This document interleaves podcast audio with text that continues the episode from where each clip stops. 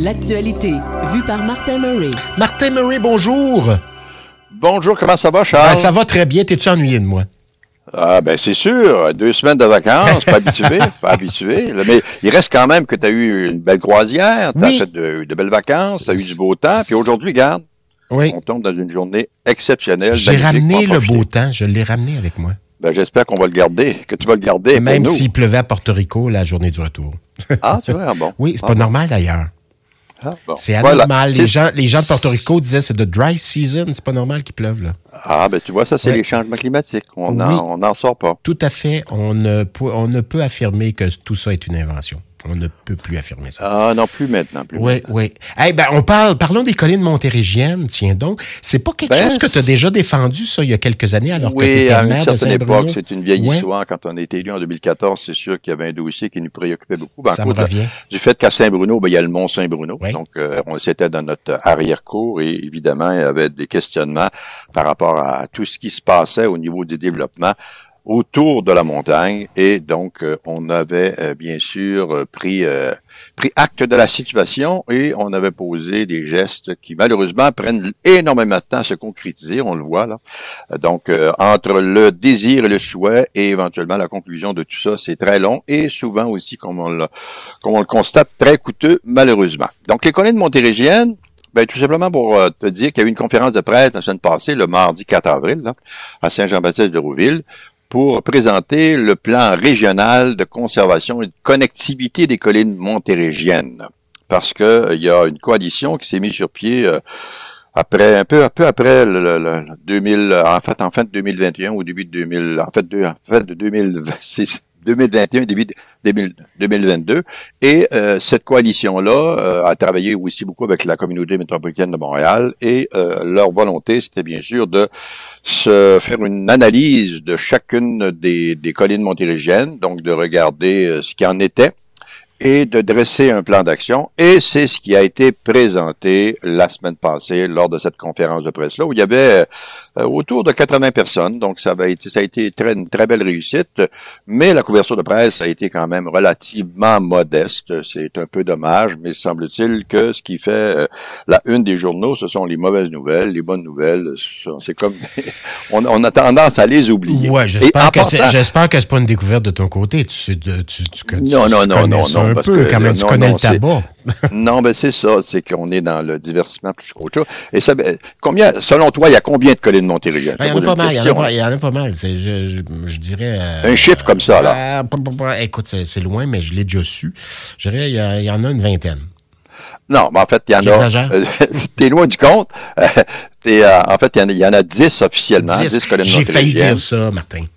Ben, c'est ça, 10 collines montérégiennes et il y en a une onzième qui n'est pas une colline montérégienne d'un point de vue géologique qui s'est greffée parce que il y a aussi euh, du côté de ce côté-là là, une problématique particulière en termes de, de, de, de construction et puis de, de on, tranquillement pas vite on est en train de, de, de- d'exercer des pressions importantes sur ce mont-là, c'est le mont Rigaud. Donc euh, ça part d'un point de vue géographique, ça part du mont Rigaud et ça va jusqu'au mont Mégantic. Donc, euh, les gens ne savent pas. Donc, les collines montérégiennes, c'est qu'ils ont une spécificité géologique. Là. Un, un géologue pourrait en parler euh, plus longuement que moi. Là. Mettons que c'est, ce sont des collines qui sont nées il y a à peu près 128, 130 millions d'années, à quelques centaines de milliers ou peut-être quelques millions d'années près. Là. Et euh, donc, euh, et qui, euh, depuis ce temps-là, bon, bien, on, on le voit là quand on se promène en Montérégie ou même à Montréal. Mont-Royal est une montérégienne. Tout Les à gens fait, oui. Oui. Oka est une montérégienne, Saint-Bruno, Mont-Saint-Hilaire, Shefford, bon. Et donc, ce sont des montérégiennes, ce sont des petites collines. Et euh, la plus la plus petite, la moins, si, en passant, je te mets un autre col, quelle est celle dont la la- la- l'élévation est la moins élevée? Celle dont l'élévation est la moins élevée, vite comme ça, je te dirais le Mont-Saint-Bruno. Exactement. Yes. Donc, le Mont-Saint-Bruno, c'est la plus petite colline montérégienne avec 218 mètres. Et maintenant, la plus, celle qui est la plus, la plus haute, c'est le haute- Mont Mégantic. Le Mont Mégantic qui est très très haut. Je suis déjà allé en- dernièrement, euh, quoi, on parle de au-delà de 1000 mètres. Ah oui, oui, c'est 1105 mètres et c'est là qu'il y a un observatoire et c'est un endroit exceptionnel à, visiter. Donc, oui, pourquoi, pourquoi des plans d'action pour euh, ces collines-là? Tout simplement parce que c'est l'importance de protéger ces joyaux de la biodiversité. Euh, il y a une, une, faune et une flore, une faune, oui, oui, une faune, oui, une flore exceptionnelle. Donc, on parle de de, de, de rares érablières acariées, de 40 écosystèmes forestiers, 68 des espèces d'amphibiens et de reptiles du Québec y logent, plus de 70 de toutes les espèces d'oiseaux et plus de 40 des espèces de, mammifères du Québec.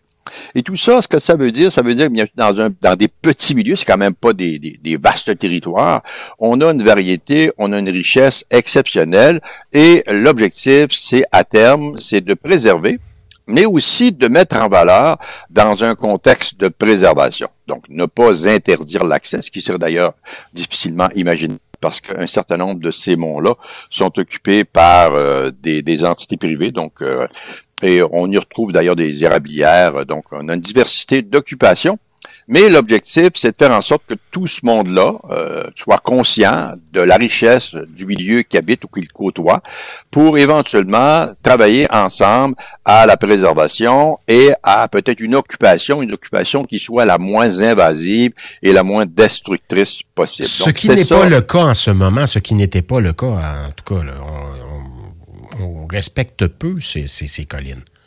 Ben, en fait, c'est toujours la même chose, c'est-à-dire qu'à partir du moment où on a un territoire qui peut être loti, qui peut être occupé, on l'a vu d'ailleurs avec le mont Bromont, euh, donc là, de ce côté-là, euh, à Brome, dans le coin de Brome. Mm-hmm. Et donc, ce qu'on a de ce côté-là, c'est que on, a bien sûr une volonté euh, d'être en hauteur, d'avoir une vaste de l'occuper, etc., etc.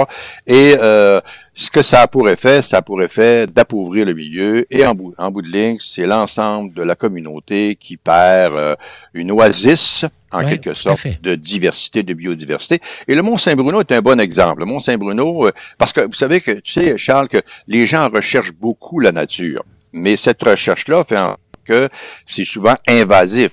Euh, on m'a dit qu'au Mont-Saint-Bruno, je n'ai pas les, chiffres exacts, mais qu'on frôlerait les 2 millions de visiteurs par année. Ben, je me demande, c'est pas le parc national le plus visité au Québec?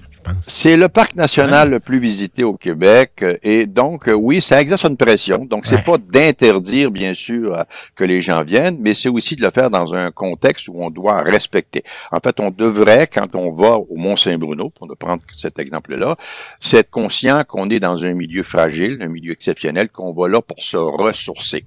Euh, le, le, ce qu'on voit présentement, on peut-être est en train de migrer vers un, un, un phénomène de loisir. Euh, ça, pour moi, c'est un petit peu inquiétant. Euh, dans le sens que je voudrais pas non plus que le Mont Saint-Bruno devienne un endroit où on fasse tous les sports estivaux imaginables, impossibles, de Disney World de, de, la nature, là. Exactement. C'est pas ça. Je pense qu'au contraire, le contact de la nature est important pour notre ressourcement. Euh, c'est quelqu'un qui va marcher dans le Mont Saint-Bruno le matin, comme ce matin, c'est une journée exceptionnelle. Quelqu'un qui s'en va marcher au ah Mont Saint-Bruno, bon, il, sort de là regaillardi au niveau ben, physique. C'est pas mauvais non plus de marcher, mais aussi au niveau de l'esprit. Et c'est ça qu'on doit, que les gens doivent avoir en tête, conserver, préserver, occuper de la bonne façon et de faire en sorte que, encore une fois, on respecte la nature, donc on respecte cette biodiversité autant au niveau floristique qu'au niveau faunique. Fait qu'on en est là. Et les trois grands objectifs du plan, pour les, les rappeler, donc c'est de faire reconnaître les collines montérégiennes en tant que patrimoine naturel et collectif auprès des instances gouvernementales. Donc, il y a une volonté de s'assurer que l'on puisse donner un statut à ces montérégiennes-là en leur disant, euh, d'ailleurs, c'est un terroir exceptionnel et les collines montérégiennes ont une spécificité à l'échelle mondiale qui est à peu près unique. Donc, de, ce côté-là, d'un point de vue géologique, entre autres. Donc, déployer des stratégies régionales pour soutenir la conservation des collines montérégiennes à l'échelle locale. Donc, encore une fois, tenir compte des spécificités, des singularités localement, mais en même temps, avoir cette volonté de préserver là et assurer la connectivité écologique entre les collines et les milieux naturels du territoire. Et ça, c'est très important parce que c'est pas juste d'avoir une colline plantée un peu partout, donc à, certaines distances, c'est de s'assurer qu'on puisse les relier les unes aux autres pour assurer ce qu'on appelle des corridors de migration autant au niveau phonique, puis on l'oublie aussi au niveau floristique, parce que si vous avez une plante qui éventuellement pousse, ben, il faut qu'elle trouve le moyen, quand les graines vont être transportées par le vent, de trouver un terrain pas trop loin pour éventuellement euh, retrouver, euh, pouvoir... Et parce qu'autrement, elle va, si on, avait, si on a de l'asphalte tout le tour, ben, qu'est-ce qui arrive? C'est que... C'est ça, c'est pas dans un stationnement de Costco que ça pousse. Et non, et non, et c'est pour ça que tout ça est intégré, tout ça pour moi est une volonté, une belle, une belle initiative qui a été prise par la coalition et qui doit être supportée et soutenue. Et d'ailleurs, au niveau de la CMM, on a aussi mis en place un comité de travail qui vise à faire des efforts pour aller chercher, euh, donc enlever des, des, des, terrains actuellement euh, qui sont dans le domaine constructif pour éventuellement les, les, les, remettre à l'état naturel.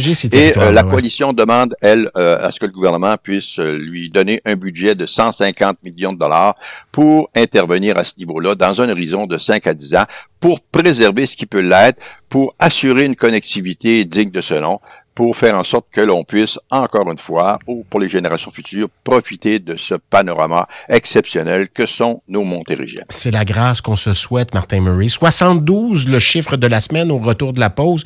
Un petit indice, Martin, je ne sais pas de quoi du tout on parle. Ben, c'est un nombre important pour savoir, euh, pour mesurer. C'est un élément de mesure exceptionnel. Élément de mesure 72.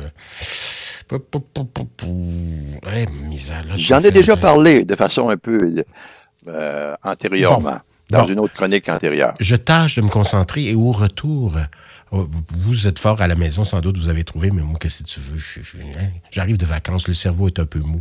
on va en parler dans les prochaines minutes. Je te garde, Martin. Martin, le chiffre de la semaine 72. Aucune idée de ce que c'est. Vous, à la maison, c'est sûr, vous avez trouvé, vous êtes des génies, mais pas moi.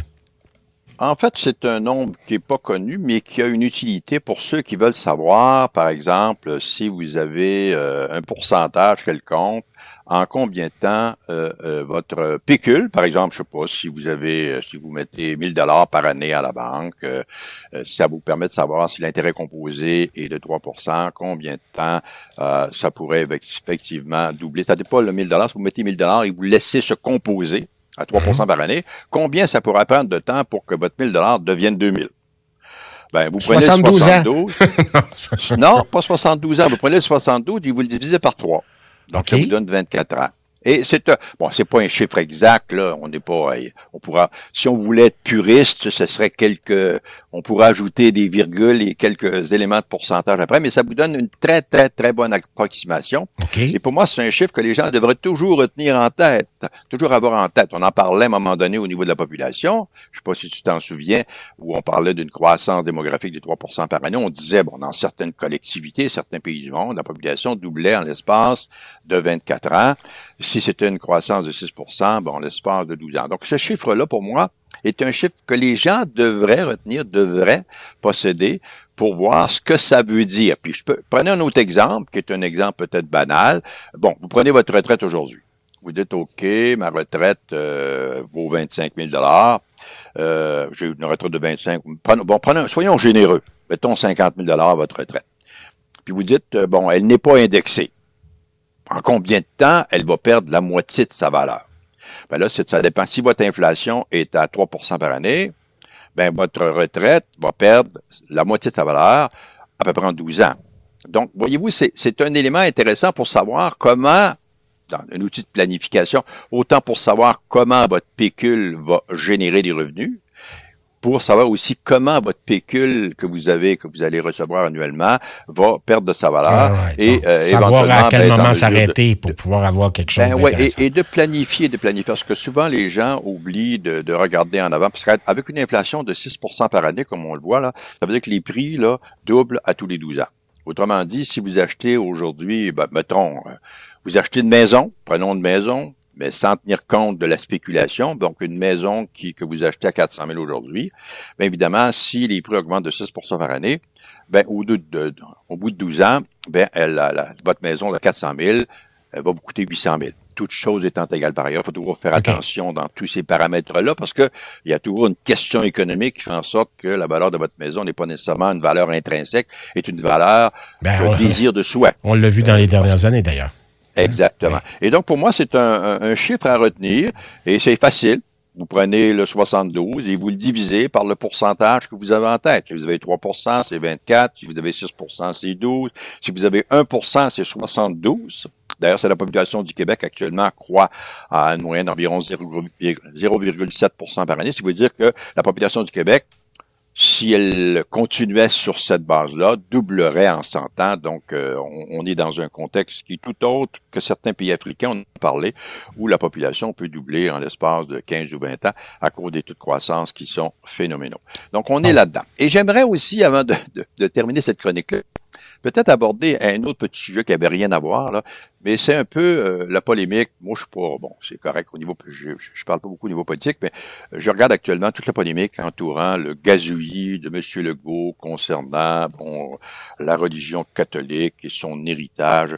Euh, ça me désole de voir comment un élément aussi divers, aussi superficiel que celui-là puisse éventuellement créer un tel émoi au niveau de la population. On peut bien croire qu'on est une population, qu'on veut qu'on est pour la laïcité, moi le premier, mais en même temps, on ne peut pas évacuer tout ce qu'on a été dans, dans le passé. Euh, je ne fréquente pas l'Église, je ne suis pas un, monsieur qui va à la messe tous les dimanches. L'Église a eu du bon et du mauvais. Mais c'est aussi sur cette base-là que s'est construit le Québec et on doit, on regarde comment le Québec se situe à l'échelle mondiale. On est un peuple tolérant. On est un peuple aussi qui est accueillant, malgré tout ce qu'on peut en dire. On a d'immenses défauts, mais on a aussi de très grandes qualités. On s'est donné un pays où la social-démocratie a joué à plein son rôle. Donc là, on a des mesures, on le voit au niveau du système de santé. J'ai l'occasion de le voir au niveau du système de santé actuellement avec les problèmes que vit ma conjointe. Euh, si on était aux États-Unis, euh, évidemment, je serais ni plus en faillite avec tous les coûts qui sont associés à la maladie qu'il connaît présentement. Donc, on peut être fier de ce qui a été fait. Et ça, bon, bien sûr, on peut pas faire se détacher, on peut pas enlever les racines et de soulever cette polémique-là, je trouve ça euh, tout à fait, moi, inapproprié. Euh, je voyais encore un texte ce matin de Michel Daville dans le Devoir. Je trouve que c'est euh, beurré Inapproprié, irais jusque-là? Pardon? Inapproprié, moi, je pense que c'est sain aussi de se poser des questions là-dessus. Euh, ben, c'est-à-dire que c'est, c'est, moi, dans le sens que oui, c'est peut-être, euh, ce, que, ce que je veux dire par rapport à ça, c'est sûr que la question religieuse soulève, bien sûr, beaucoup, beaucoup de passion. Il y en a qui sont pour la laïcité, ce dont je suis, et euh, très, très fortement. Et il y en a d'autres qui voudraient un peu favoriser l'émergence de différentes religions. Moi, je suis plus ou moins à l'aise avec ça. pour moi, la religion est un élément qui vous concerne personnellement.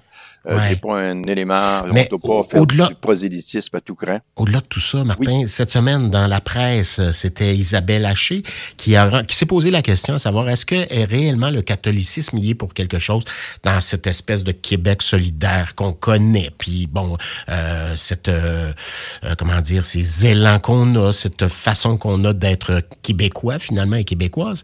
Euh, elle a posé des questions, puis euh, des découvertes quand même, des sociologues, des gens qu'elle a interrogés, puis qui a dit, ben, l'athéisme y est aussi pour quelque chose dans ce qu'on est, c'est-à-dire que ben on a évacué euh, certaines affaires, euh, certes, bon, tu dis que t'es pas religieux, puis je, te crois là, mais tout tout ce qui euh, tout ce qui était superflu, on l'a écarté, puis on est allé vers la vérité dans cette affaire-là. Il y avait quelque chose de très intéressant dans ce qu'elle disait. Ce que tu dis, Charles, c'est intéressant. C'est-à-dire que pour moi, la religion, bon, c'est un socle sur lequel s'est construit le Québec avec ses travers et ses, ses, ses, ses bons côtés avec le temps. On s'en est sorti. Je pense que ce qu'on doit, ce qu'on doit aussi reconnaître, c'est qu'au début des années 60, il y a eu une transition extrêmement rapide, ce qu'on appelle la révolution tranquille au Québec, qu'on a tendance à réduire. Mais moi, j'ai vécu ça. Là. Je suis de cet âge-là où j'ai connu je venais d'un petit village en Gaspésie où j'ai connu, au début des années 60, vraiment une effervescence, un changement phénoménal au niveau des mentalités. Euh, la, la, religion a, elle, été remise en quelque sorte au rencard. On est devenu une société laïque, sans heurts, sans problème, et même la religion catholique a accepté ce rôle-là, donc elle est rentrée dans les rangs, et je pense que ça a été, moi je me... on avait les premières, nos premières enseignantes, c'est des religieuses, et euh, à la fin des années 60, ben évidemment, ces, ces, ces religieux-là ont pris l'habit laïque. Ils n'avaient plus de voile. Plus de, plus de voile, etc. Et donc, pour moi, c'est un peu ça que je veux dire aujourd'hui.